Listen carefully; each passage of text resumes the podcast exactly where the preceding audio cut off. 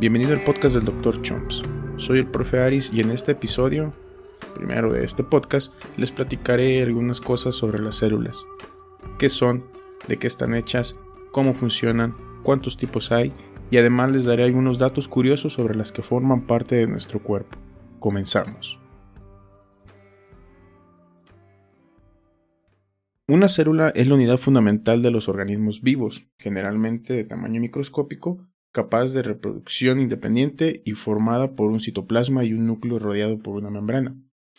Esto según el diccionario de la Real Academia Española.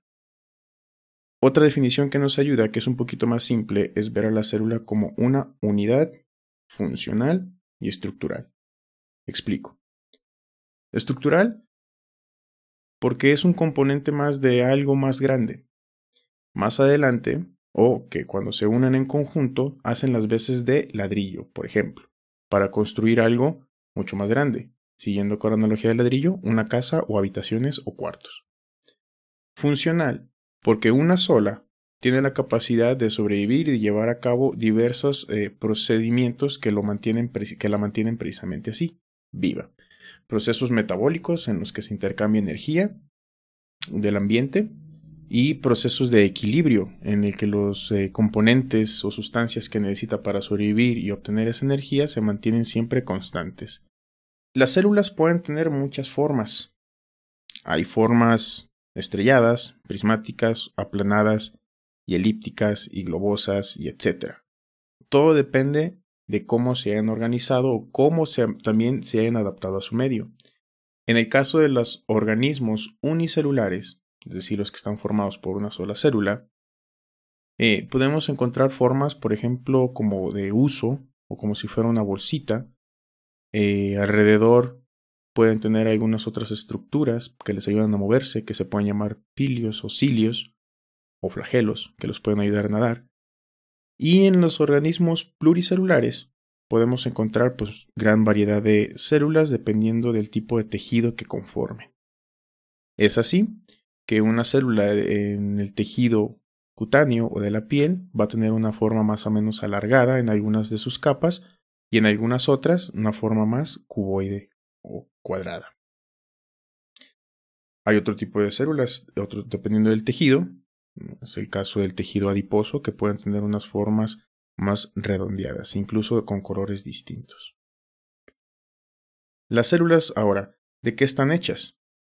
Principalmente de agua, una mezcla de proteínas, que son sustancias eh, más pequeñitas, lípidos, carbohidratos, y que bueno, en combinación estos tres eh, componentes, proteínas, lípidos y carbohidratos, dan soporte estructural y funcional a la célula.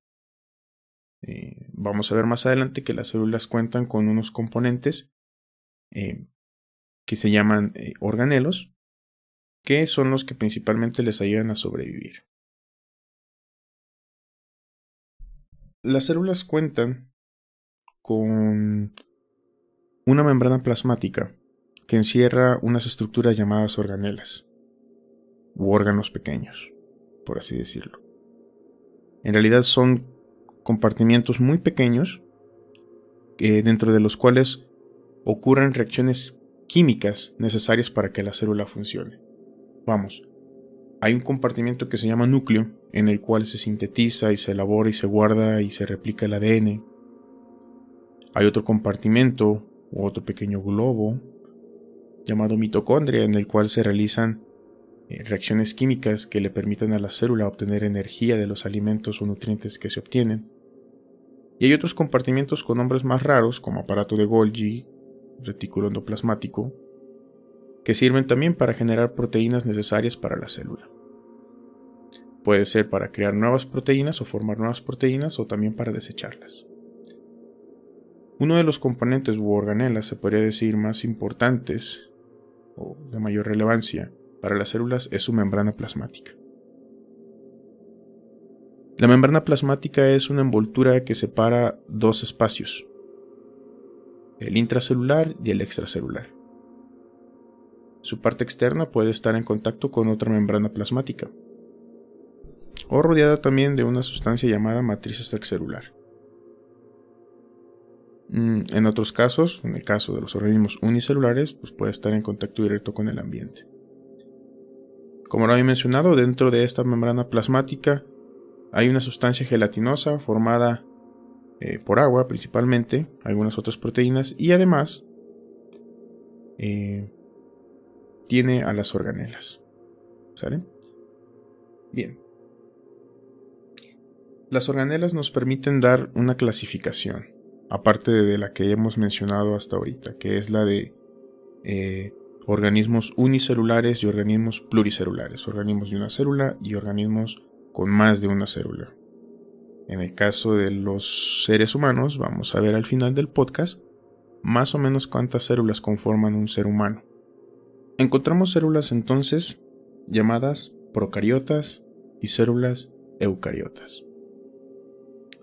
Este nombre lo obtienen dependiendo de la presencia o no de organelas dentro de su membrana plasmática. Las células procariotas eh, se sabe que existían desde hace 3.500 millones de años, eso nos dice la evidencia de los fósiles, eh, que bueno, consistía en una célula con una membrana plasmática que dentro tenía su información genética dispersa en su citoplasma, en la sustancia gelatinosa. Bastante simple. Sin embargo, fue suficiente como para que empezara o se desatara un proceso que ya venía anteriormente llamado evolución. En este proceso de evolución, que lo desarrollaremos en el siguiente podcast, las células procariotas primitivas a lo largo de millones de años se fueron eh, adaptando al medio y fueron adquiriendo y desarrollando algunas habilidades. Tal es la capacidad de obtener energía del medio y la capacidad de replicarse. Esto permite entonces la continuidad de un, de una, de un linaje.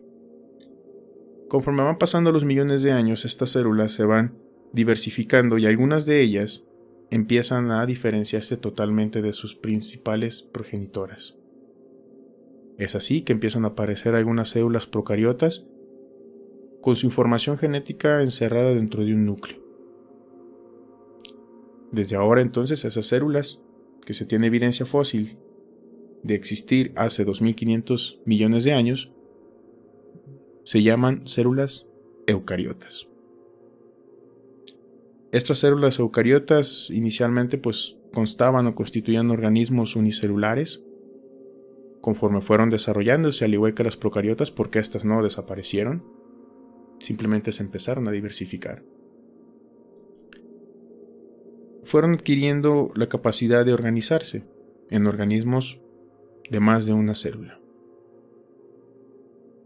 Sí, poco a poco fueron evolucionando y al paso de millones de años lograron organizarse en un organismo pluricelular.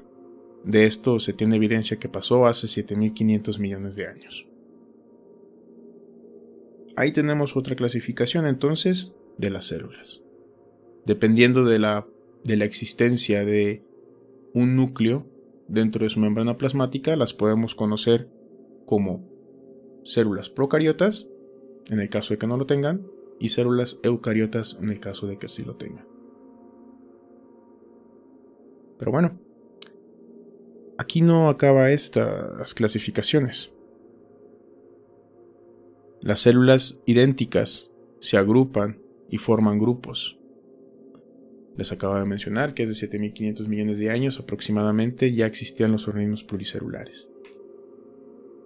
Esos organismos pluricelulares entonces constaban de células organizadas, que formaban tejidos. Estos tejidos a su vez tenían la capacidad de formar órganos y después estos órganos participaban en el funcionamiento de sistemas. La combinación de varios sistemas hace que un individuo logre funcionar y logre mantenerse con vida. Esto obedece a una de las reglas de, la naturaleza, por así decirlo, que es la organización por niveles jerárquicos. Con la tecnología con la que contamos ahora podemos eh, diferenciar dos niveles de organización, la macro y la micro, y la submicro. En la submicro podemos encontrar a los electrones, neutrones, protones, formando átomos. Los átomos al combinarse pueden formar moléculas. A su vez, las moléculas cuando se combinan con más moléculas pueden formar compuestos. Y estos compuestos ya son sustancias que tienen la capacidad de interactuar más libremente con el mundo micro o macro. Ya en el mundo micro pues podemos encontrar organismos propiamente dichos, vivos, tales como las células. Aún en este nivel micro, podemos encontrar otro tipo de organización llamadas tejidos llamados tejidos. Los tejidos son un montón de células del mismo tipo que se han diferenciado para ejercer una misma función. Cuando varios tejidos se combinan y ya nos pasamos al nivel macro, en el que ya podemos observar a simple vista las cosas, podemos diferenciar entonces a los órganos un libro de anatomía nos puede ayudar a diferenciar las características fácilmente a simple vista de un corazón, o unos pulmones o un hígado. Seguimos avanzando en el orden jerárquico y esos órganos empiezan a participar en sistemas. Sistema circulatorio, sistema digestivo, en el que no solamente un órgano hace toda la función, sino que se combina y se coordina con otros para lograr su cometido, su objetivo dependiendo del caso. Bombear sangre, digerir eh, comida, analizar estímulos externos y responder a ellos. Esto en el caso del sistema nervioso. Finalmente, todos los sistemas acaban conformando a los individuos. Hay individuos con sistemas complejos y otros con sistemas simples. Poco a poco, en el estudio de esta materia, vamos a ir viendo todas esas pequeñas diferencias, pero en general este es el orden de las cosas en el mundo natural. Bien. Estos sistemas o individuos, podemos decirle otra vez, unicelulares o pluricelulares, han desarrollado diferentes estrategias para poder adquirir alimento o energía. De forma general las podemos agrupar en dos maneras. Pueden ser organismos autótrofos o heterótrofos. Los, los, seres vivos necesitan nutrientes para poder sobrevivir. No importa su tamaño ni su origen, cada cierta cantidad de tiempo necesitan invertir energía. Energía que la usan para buscar alimentos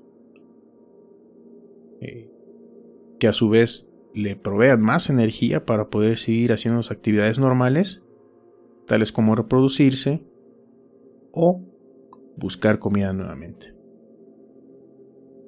Como ya mencioné al principio, la célula es un sistema que intercambia materia con su entorno. Los organismos autótrofos son aquellos que consiguen elaborar a partir de elementos inorgánicos como el dióxido de carbono, compuestos orgánicos, como la glucosa, para su propio consumo. De esto podemos dar algún ejemplo, serían las plantas y algunas bacterias. En el caso de las plantas, pues bueno, tienen organelas, ¿recuerdan las organelas? Especializadas que le permiten captar la luz del sol y desarrollar un proceso llamado fotosíntesis. En las notas del programa pueden encontrar enlaces para desarrollar más este tema. En el caso de algunas bacterias también tienen la capacidad de utilizar sustancias químicas, como el azufre, para poder generar también su propio alimento. Es así que podemos encontrar organismos autótrofos fotosintéticos, como las plantas que utilizan la fotosíntesis, y organismos autótrofos quimiosintéticos, como estas bacterias que acabo de mencionar. En el caso de los organismos heterótrofos, estos necesitan materia orgánica producida por los autótrofos para poder obtener energía. son incapaces entonces de realizar la fotosíntesis o la quimiosíntesis. De estos pues conocemos eh, muchos ejemplos, ¿no? Nosotros somos uno de ellos. Algunos otros solo, solamente comen hierba, otros solamente carne, otros se alimentan de sangre, otros de carne en descomposición o de desechos. Al igual que los organismos autótrofos, los heterótrofos han desarrollado diversidad de adaptaciones para poder alimentarse. Adaptaciones morfológicas, fisiológicas y de comportamiento. Las adaptaciones morfológicas de los seres vivos son aquellas estructuras que le permiten movilizarse y actuar en su medio, a decir, extremidades como las patas y las características que pudieran tener, como las patas de un ave, pueden ser, no sé, palmeadas como en los patos, o en las patas de los ungulados, que es simplemente una uña. Si hay garras o no hay garras, el tipo de pelo, si hay, plumas, la piel. Todo eso son adaptaciones morfológicas de la forma del ser vivo. Las adaptaciones fisiológicas son los procesos bioquímicos que realiza o que realizan las células del ser vivo que le permiten sobrevivir a su medio. Por ejemplo, si yo soy carnívoro, mi sistema digestivo debe tener la capacidad de generar sustancias que me ayuden a digerir esos alimentos.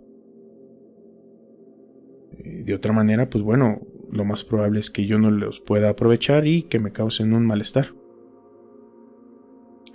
No se han registrado casos, creo, de herbívoros adultos que se hayan convertido al carnivorismo. En el caso de los seres humanos, al parecer sí, tenemos una capacidad de digerir tanto alimentos de origen animal como de origen vegetal. Claro, con sus debidas preparaciones. No es lo mismo comer solo verdura y de manera cruda a comer verdura cocida y acompañada con algún otro nutrimento. Por lo tanto, las adaptaciones fisiológicas se refieren a la capacidad que tiene el ser vivo de adaptarse internamente al medio que lo rodea. Y finalmente tenemos un tipo de adaptación que es la adaptación etológicas o de comportamiento. Estas adaptaciones se refieren a la conducta que presenta el ser vivo en respuesta a su entorno. Por ejemplo, las estrategias de cacería que pueden tener diferentes depredadores, los eh, rituales de cortejo de algunas aves o insectos incluso, como el alacrán o las aves del paraíso, o la manera que tienen algunos eh, herbívoros o presas, eh, la manera que tienen para evadir a sus depredadores.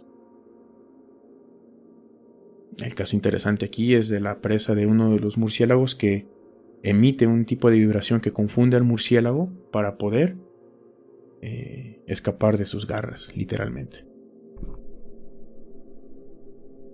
Estas adaptaciones son resultado de un largo proceso evolutivo que no se ha detenido desde la aparición de las células procariotas hace 3.500 millones de años. A sacar cuentas entonces. ¿Este proceso tiene una dirección? No. Está regido totalmente por las presiones del medio ambiente. Durante todo este tiempo, la diversidad de seres vivos ha estado en una competencia oculta, por así decirlo, en la que resultan tener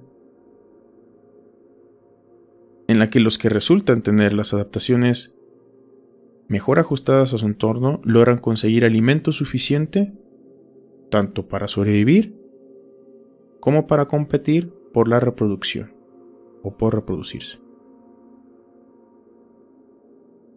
Necesidades de energía van y vienen pero todos los seres vivos hacen lo mismo. Los ecosistemas al fin entonces son una red de intercambio de energía, en la que cada organismo y cada componente de los ecosistemas, los componentes sin vida, los abióticos, agua, suelo, temperatura, luz solar, humedad, tienen un papel protagónico en el equilibrio ecológico. Pero bueno, esto lo desarrollaremos más en el siguiente podcast, que hablemos sobre el proceso evolutivo. Por lo pronto, para cerrar esto, me despido con unos datos celulares. El cuerpo contiene 37.2 billones de células. El cuerpo de una persona adulta de 70 kilos que mida más o menos entre 1,70 1.7 metros. Cada minuto mueren, siguiente dato, cada minuto mueren 3 millones de células, pero igual se reponen más. Las células que más abundan en el cuerpo humano son los eritrocitos, también conocidos como glóbulos rojos, y viven en promedio de unos 120 días.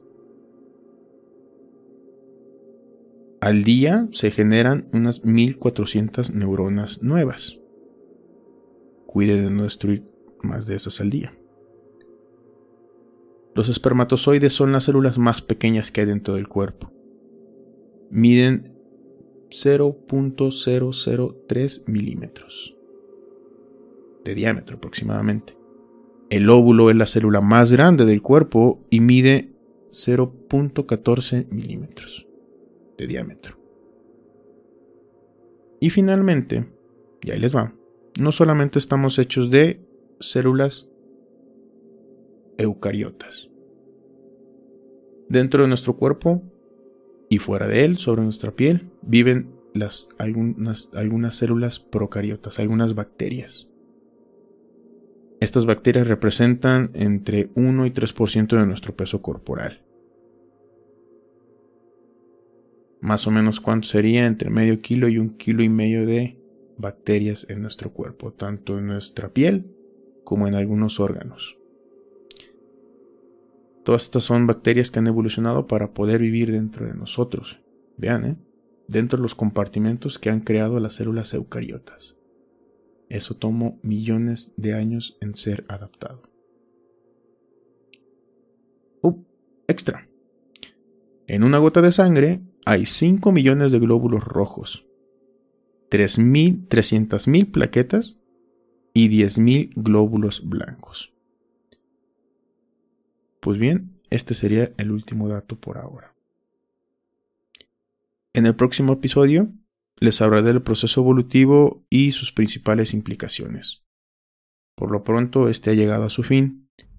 Gracias por acompañarme en este primero eh, capítulo y recuerda revisar los enlaces en las notas del podcast. No olvides suscribirte, compartir si aprendiste algo nuevo y dejarme un comentario. Hasta luego y nos vemos en el próximo.